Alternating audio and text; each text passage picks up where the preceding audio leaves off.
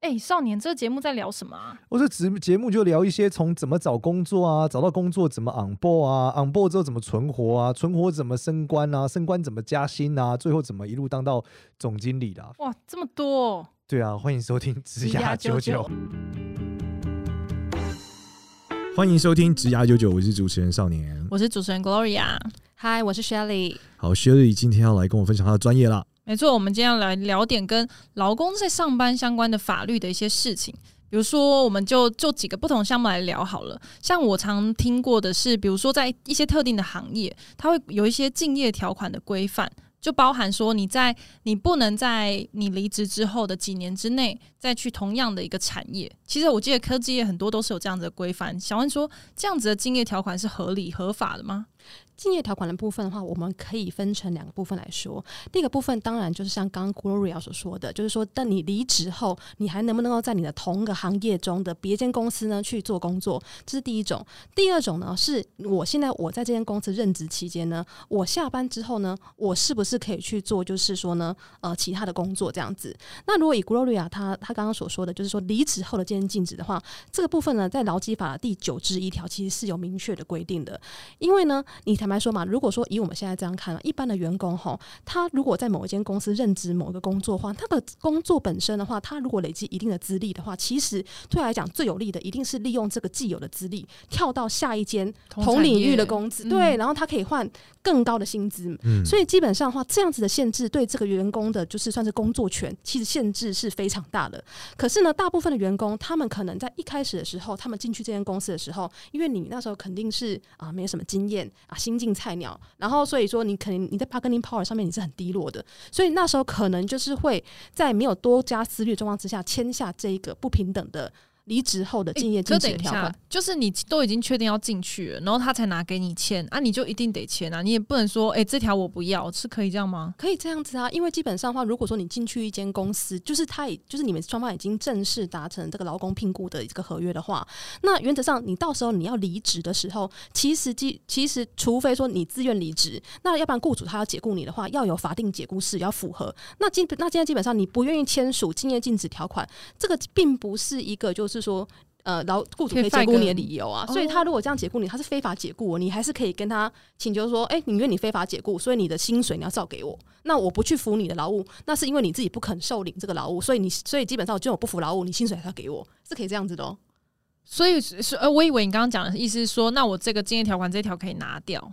你本基本上你是可以跟你的公司沟通，可是如果说在你进去这个公司之前，就是你们双方呃，就是基本上呃，他他今天给你一个条件说，你一定要签完这一份，就是说竞业禁止条款，我才愿意雇佣你的话，那可能哎、欸，那你那你不小心，你可能说好，那反正我先进去再说，你就你就先签，对、啊，或者说你可能根本也没有仔细看那种劳动合约，劳、嗯、动合约那么厚厚一叠，没错，对你谁大我我见过了十个九个，我根本就不会去看呐、啊，所以你其实一不小心你就签了一包一个连带条款啊，里面可能还可能给你定惩罚性违约金，那。可是呢，那就是因为这样子的，所以劳基法才会在九之一条。你知道这种什么九之一、九之二条，通常都是说啊，再补进去的啦。对，原本原本一开始法条没有这种，就是基本上就是因为说太多这种乱象，他们还补进去这条是说，哎、如果说呢，呃，基本上你要定这种离职后竞业禁止的约定的话，你要符合几个法律规的规定，例如说，雇主应该要有应受保护的什么正当营业利益。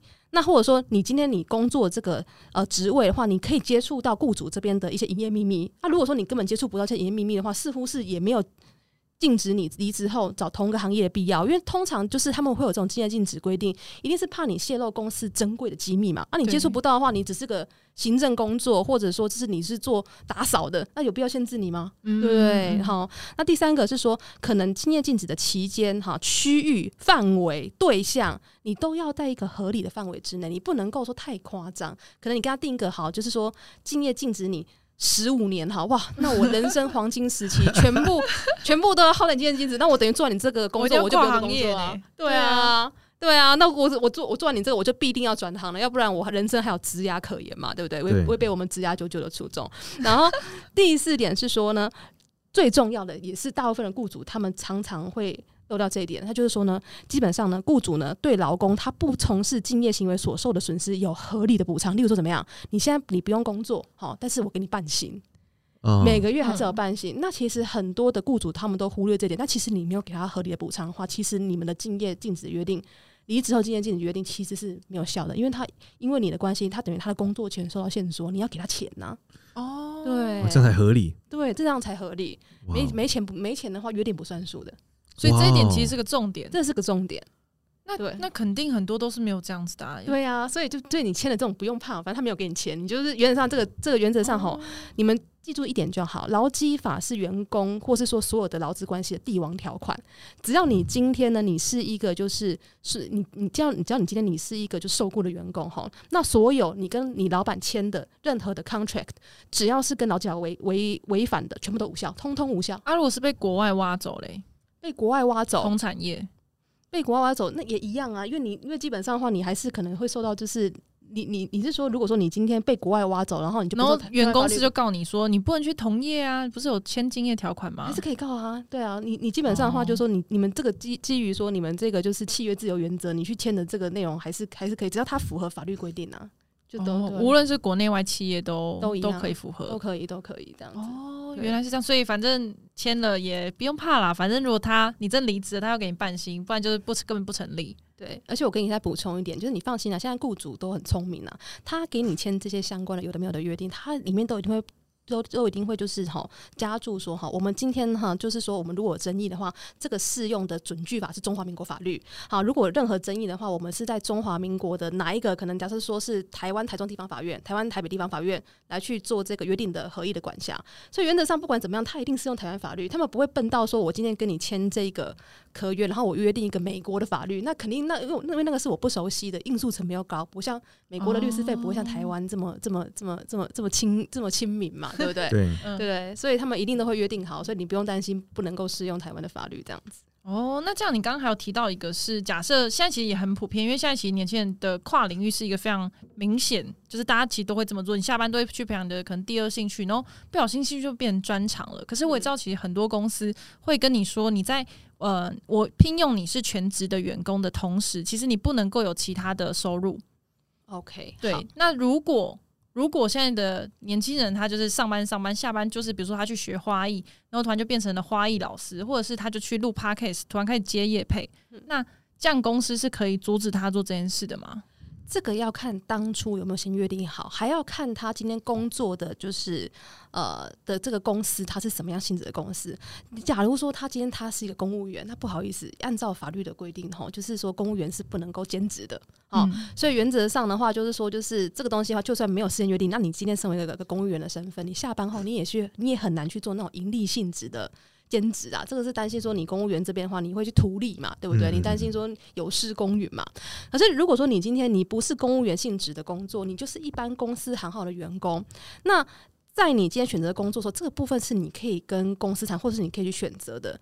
那以我的经验来看的话，大部分的公司他会去限制员工，主要是限制说不要做同业的。竞业禁止，就是说，假如说我今天我是一个科技业嘛，对对对，假设我是台积电研发，对我做我做研发的，那我今天的话，我限制我员工，好，你下班后你不能够顺便去联电工作，好，那合理嘛，对不对？因为因为因为我也怕你知道我台积电的机密，然后你销给联电，或者说这是美光，或是或是 Annie 这样子，真的哎，对不对？合理嘛，对不对？可是如果说，可是今天台积电不会无聊到现在说，哎、欸，你今天白天在我台积电那边工作哈，你下班的话你不可以。去我看看看，学插花，麦当劳，去算命，去算 去做去做算命老师，对不对？所以就是，如果是如果如果今天就是我们我们就是少年学长，他可能白天假设说他白天的话，他在台积电工作，对。台积电不会无聊天说，哎、欸，你下班你不能去进修算命哦，你不能去当算命老师，应该是不会，大部分是是不会去做这么无限制的。的这个的约束，因为是要特定啦，这样对。首先，这个体力要蛮好的，因为台积电蛮超的，是 下班还可以算命，这个是天天，这算是奇才啊！是是，所以基本上的话，其实。所有的雇主，他们再去立一个条款，他们都有他们目的。那大部分的雇主的话，他们的目的就是说，怕你今天跟同业合谋，然后导致说公司这边利益受损。所以他们大部分约定的话，也不外乎就是说，不要不可以跟同业这边进行兼职啊。第二个，然后可能第二部分说，你不能够自己跑去偷偷去创业，而且是创同同一个行业，可能自己去创半导体公司，嗯、然后用公司的资源挖公司的客户，拿公司的样品，这个是大家最害怕的。啊，至于说如果说是自己私下发展兴趣的话，大部分的公司是不太会去做这样的设限。那你如果不幸遇到真的这么设限的哈，那我觉得你可以考虑是说，是不是可以跟这个。啊，老板去沟通啦。但是我自己的意，我自己的呃经验是说，如果他今天这么无聊的到连这个你私生活都要管的话，那这间公司可能不宜久留啊。因为嗯，对啊，管太多了吧？对啊，住到海边去了，所以、嗯、所以所以就是说，这也是可以大家可以考量的点。那如果是那种什么穿制服这种合理吗？穿制服哦，比如说你就是什么，你要穿制服才能上班，而且有些是制服超丑，我真的觉得，如果你美感很好，进去真的很痛苦，没看到很丑。对，这是合理的吗？基本上的话，就是会有发禁，跟国中一样，头发要剪短。对，这个是在法律上是可握可，还是他们只要两相同意就可以？其实他们只要两相同意就可以了。例如说，就是假设说啦，我觉得，我觉得大家可能 care 点是制服太丑，因为如果你今天在华航工作，对对，空姐制服那么美，我可恨不得多送我几件这样子。嗯，那可能就是，嗯，那那其实我的朋友们大家有 complain 过，因为大家可能在公股银行里面就是工作嘛，然后那个制服就是就是比较比较单调，所以他们就觉得说、嗯、哦，好丑好丑，但。是，可是因为那个就是一个公司的文化跟一个规范。那如果说你进去之前你就知道说，就是行员嘛，那你去银行行员有不穿制服的吗？对不对？没有，没有嘛，有有穿私服的吗？穿穿可能后勤的才可能不用。对啊，所以如果说今天的话，就是说这个东西的话，还是在合理范围之内的话，其实而且你进公司之前的话，大家都是有先约定好，你自己也知道说这个东西是理所当然的话，其实我觉得说这个你很难说雇主违法。哦，对，没有逾越合理范围啊。哦，这个我想要另外一种是，我知道有一些产业，他们的公司如果有特殊的宗教信仰，比如说啊，反正就不要，比如说就特定的宗教，然后他就要同事们在某一天都特别要来做这个某一种某一种仪式，某一种惯性的动，那这样是可以的吗？当然是不行的。你原则上的话，就是说，你按照我们相关的法律规定的话，你不能够有这个宗教歧视啊。对，这已经违反宗教自由了。对啊，这是到宪法层级听起来。对啊，这个意思是什 么？对啊，对啊，你不能有性别歧视，不能有宗教歧视，不能有政党歧视，不能有肤色歧视，这都都是不行的。可是这样子，就是如果你就是在里面员工，你是好，你就是这个是你的专业，所以你在这间公司。可是这个公司文化就是大家要一起，比如说就是要进行这样的仪式，那我可以怎么办？其实坦白说，你是可以拒绝的，只是大部分的。员工会说我不要去，对，同侪压力超大，欸，对，大大部分的员工他他不敢拒绝的原因，他不是因为法律没有给他这个权利，是因为他自己怕不合不跟团体合不来，你懂吗？所以他选择说他委屈自己，对他可能反向被各种刁难，对，像他们之前讲什么烤鸡要打平等，要轮流打平等嘛，你也可以拒绝啊，但你拒绝的时候，大家就永远平等这样子，你可以去检举啊，你可以去请求老检呐，这都是可以的，但是问题是大部分人不会想要这样做。对，对，因为老检之后你可能就没工作。你跟老检就会知道是谁检举的。其实我坦白说啦，原则上的话，就是说，如果说雇主因为你去申请老检，然后甚至因为这样解雇你，其实这个解雇是不合法的，不行这样。但是大部分的员工可能会觉得说，那就算是这样，我这边工里面工作我也做的很辛苦，那我宁可不要。所以他可能会比较选择是我离职，而不是说我去做检举，因为做检举代表说你其实是还想继续做嘛，你说你想要改。处你想要借有主管机关不许公 恨，你知道吗？吧是为了恨吧？可恶！离职后也可以检举哦。对呀、啊，就是很多都是离职在检举，我恨你这样。离职后可以检举哦，大家大家大家不用担心，所以大家不要误会。其实所以其实放心，你可以先离职再检举。对，没问题的哈，不会因为这样受损权利哦。所以一般在行业内，他继续去检举是为了要让公司变好吗？我觉得啦，如果说你今天还在职，然后然后你也不想离职，你选择去检举，那你可能是想要借由一个主管机关第三方的一个呃，你知道权力，然后去促使公司改变，其实是为公司好。那那代表说你想继续走下去嘛？那只是让公司的环境调整成一个。呃，比较正常的，对我我就是我个人觉得舒适的环境，那你才能继续走下去这样子。其实我们后来发现，这个在在网络世界里面，其实现在啊，就是保护劳工的方法是越来越多了。嗯，对，像我举例来说，像我们之前在大陆的时候啊，就是今天如果检举或者诉讼嘛，或干嘛，他都会记在那个公司的那个 APP 里面呢。就是你如果看那种公司 APP 讲这个被检举过多少次。全部都是法律就直接捞上来，所以你一点开就会发现，我、哦、靠，这个公司就是被那个被他的员工告过，检查或干嘛？对对对对对。然后，而且，但是我觉得台湾这个意识好像还没有那么那么强烈。但这几年我觉得比较好了，因为感觉起来这几年这个不知道为什么劳劳劳劳工的这个意识抬头嘛，很多人就是开始会不管是检举啊、劳资对话啊、工会啊等等越来越多。应该是爆料公社就是很好用吧？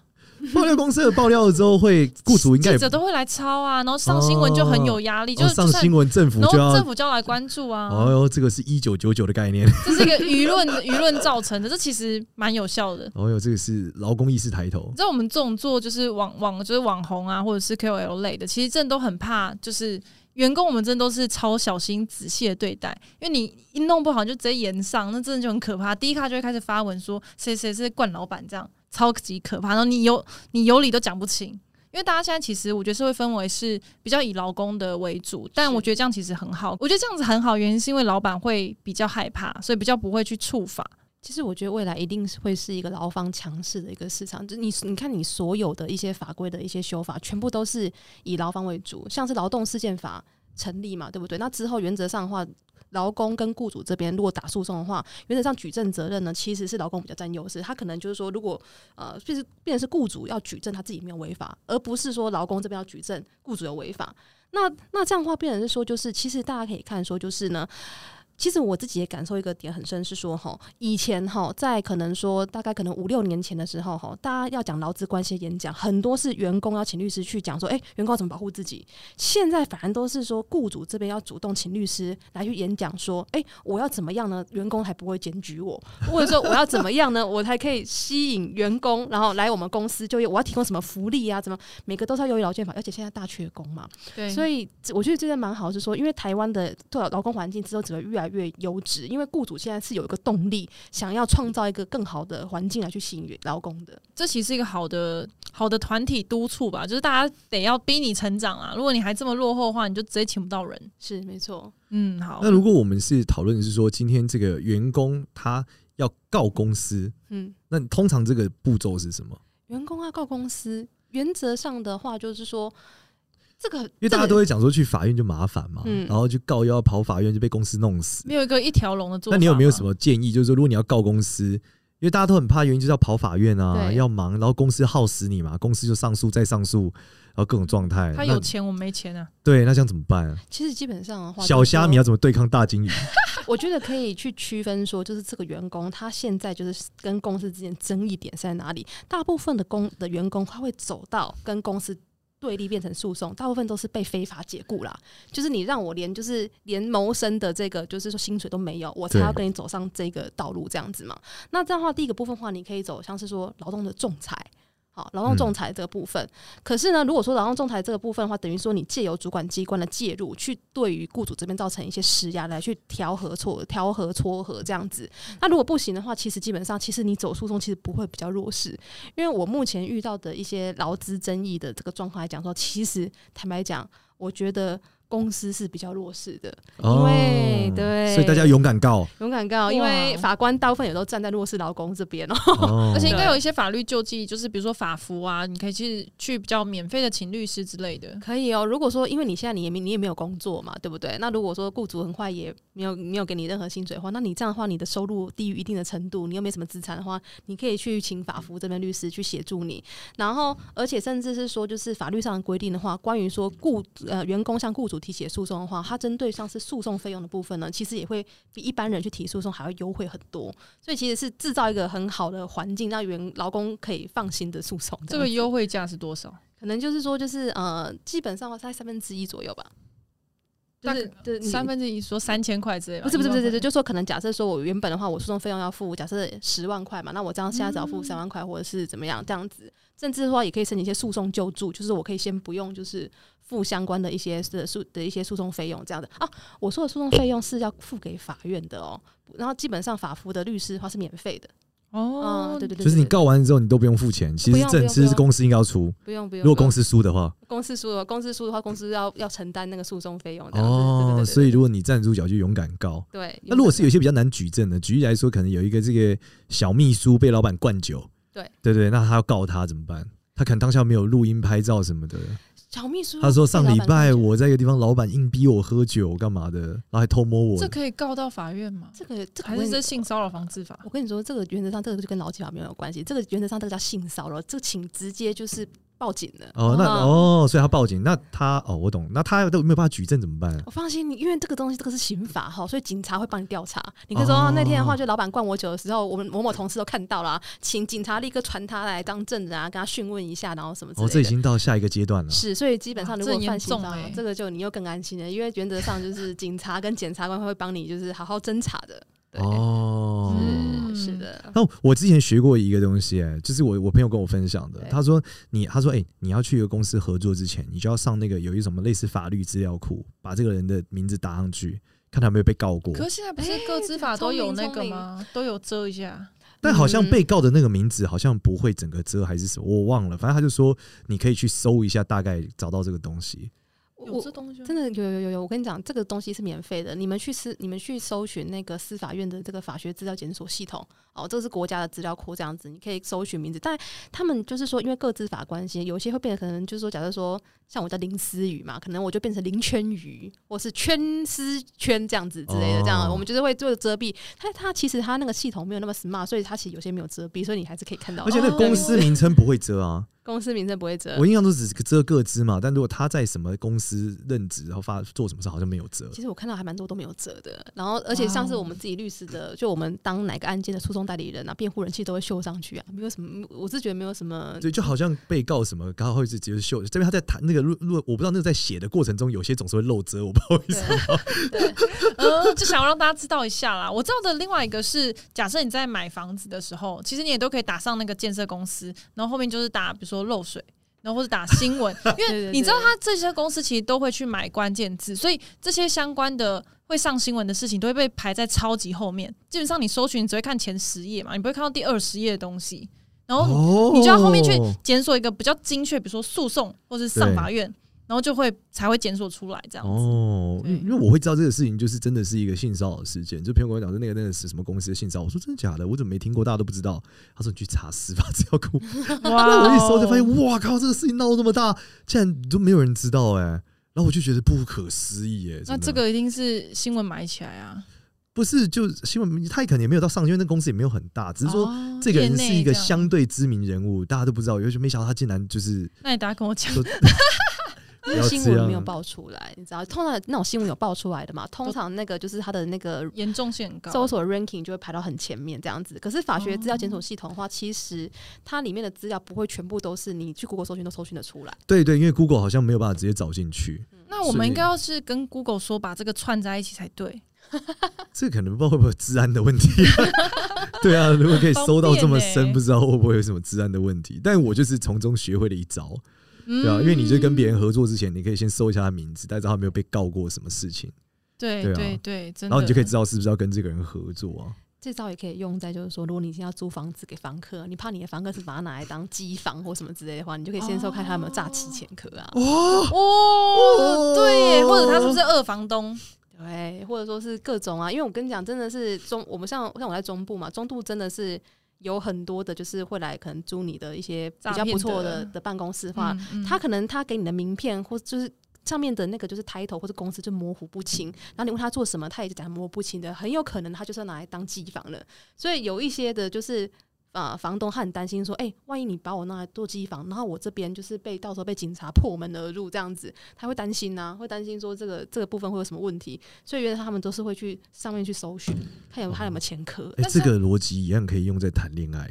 哦，他是不是诈骗恋爱的？对，是不是有离婚官司打过？哦，过专门在骗人的啦。对啊，他如果打过诈欺的软，就这种那种我们讲男虫之类的，你也可以搜一下。不过这样，不过这个男虫应该也不会给你真名啊。对，我也这么觉得。对，要看身份证，看身份证。开场就觉得要骗了，他应该根本不会给你真名诶。男虫都嘛给你英文名字，我叫 Jimmy。哦，我叫 Allen。从这我们节目的粉丝有 Jimmy 都掉光了。不好意思，Jimmy 对不起啦。真是，哎，那这样子，我就是觉得提到另外一个跟保密有关的。就是有一些公司其实进去会签订保密协议，或者是像其实我们在嗯给一些业主的合约里面，其实有一项是关于保密的，是因为我们很怕我们的价格被大家知道。嗯，然后我们因为真的之前有听太多都是嗯，比如说我们听到这个业界就在说我们的价格就是多少多少钱，然后可能是某一个公司说出来这样，那我们就觉得很困扰，因为其实我们是一个浮动价格的公司，也不会因为大家做的项目都不一样，是，所以价格一定是不是一个什么所谓公定价这样。然后我们现在就会在合约之中就想要加一个保护我们自己，就是不要让大家到处去讲我们价格的方式，然后就有一个保密条款。那这样子加的时候，你觉得有要注意什么内容吗？基本上呢，保密合约这个我们基本上我们简称它叫 NDA 好了啦，就是对对对，很常说要签 NDA，对，NDA 其实基本上你会常常碰到要签啊，或是要给别人签的状况。那如果说你今天是一个就是说你需要签的状况，我可以跟你讲了，NDA 的关键点就在于说到底有没有订立惩罚性违约金呢？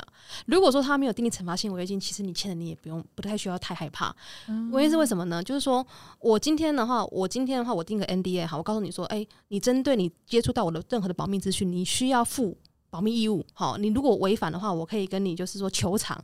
可是他他只很笼统讲求偿，他没有特别约定个是什么惩罚惩罚性违约金的话，会变成是说，诶，你如果今天碰到一个状况是说你真的违反了，可是雇主今天要告你，他没有办法举证他有损害啊，他没有办法举证说你今天你泄露这件泄露这个机密这件事情造成他有什么损害的话，其实他根本没有办法跟你求偿。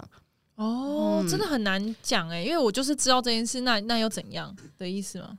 对，所以变成是说呢，就是如果是如果我今天好像我是当有当公司的法律顾问嘛，那我们在你 NDA 的时候就会很注重说一定要定惩罚性违约金，而且还要你还要记住说，就是惩罚性违约金跟违约金是两个。不一样东西，听上去只加三个字，但其实法律上的就是意思是差很多的哦。哦，因为你按照民法规定哈，如果说你违约金三个字，你没有特别加惩罚性，或者说是其他的一些可能用语说，就是哎，这个东西不不排除我去请求其他的赔偿或怎么样。那我们通常会预定说，好，假设我今天约定说，如果说呃这个员工违反保密义务的话，他必须要给付我一百万的违约金。那这违约金一直会变成说，它会变成是损害赔偿额的预定总额。哦，也就是说，变成说，我就假设说，你今天违反我这个保密义务的话，啊，原则上我的损害就是一百万。好，所以基本上，如果说就是说，嗯，如果说我实际的损害超过一百万，其实你也是不用付，因为反正就是一百万啊，会变成这样是这样子啊。而且还还有个很，它还有一个点是变成是说，那我今天要去请求你的这，我如果我今我今天是公司，我要跟员工去请求这一百万违约金，嗯，因为它是损害赔偿额的预定总额，所以前提是我要先证明我有损害。所以，雇主如果举证不出我有损害的话，那你其实也请不了。哦，对，所以惩罚性违约金这六个字非常重要，这好重要，真的好重要。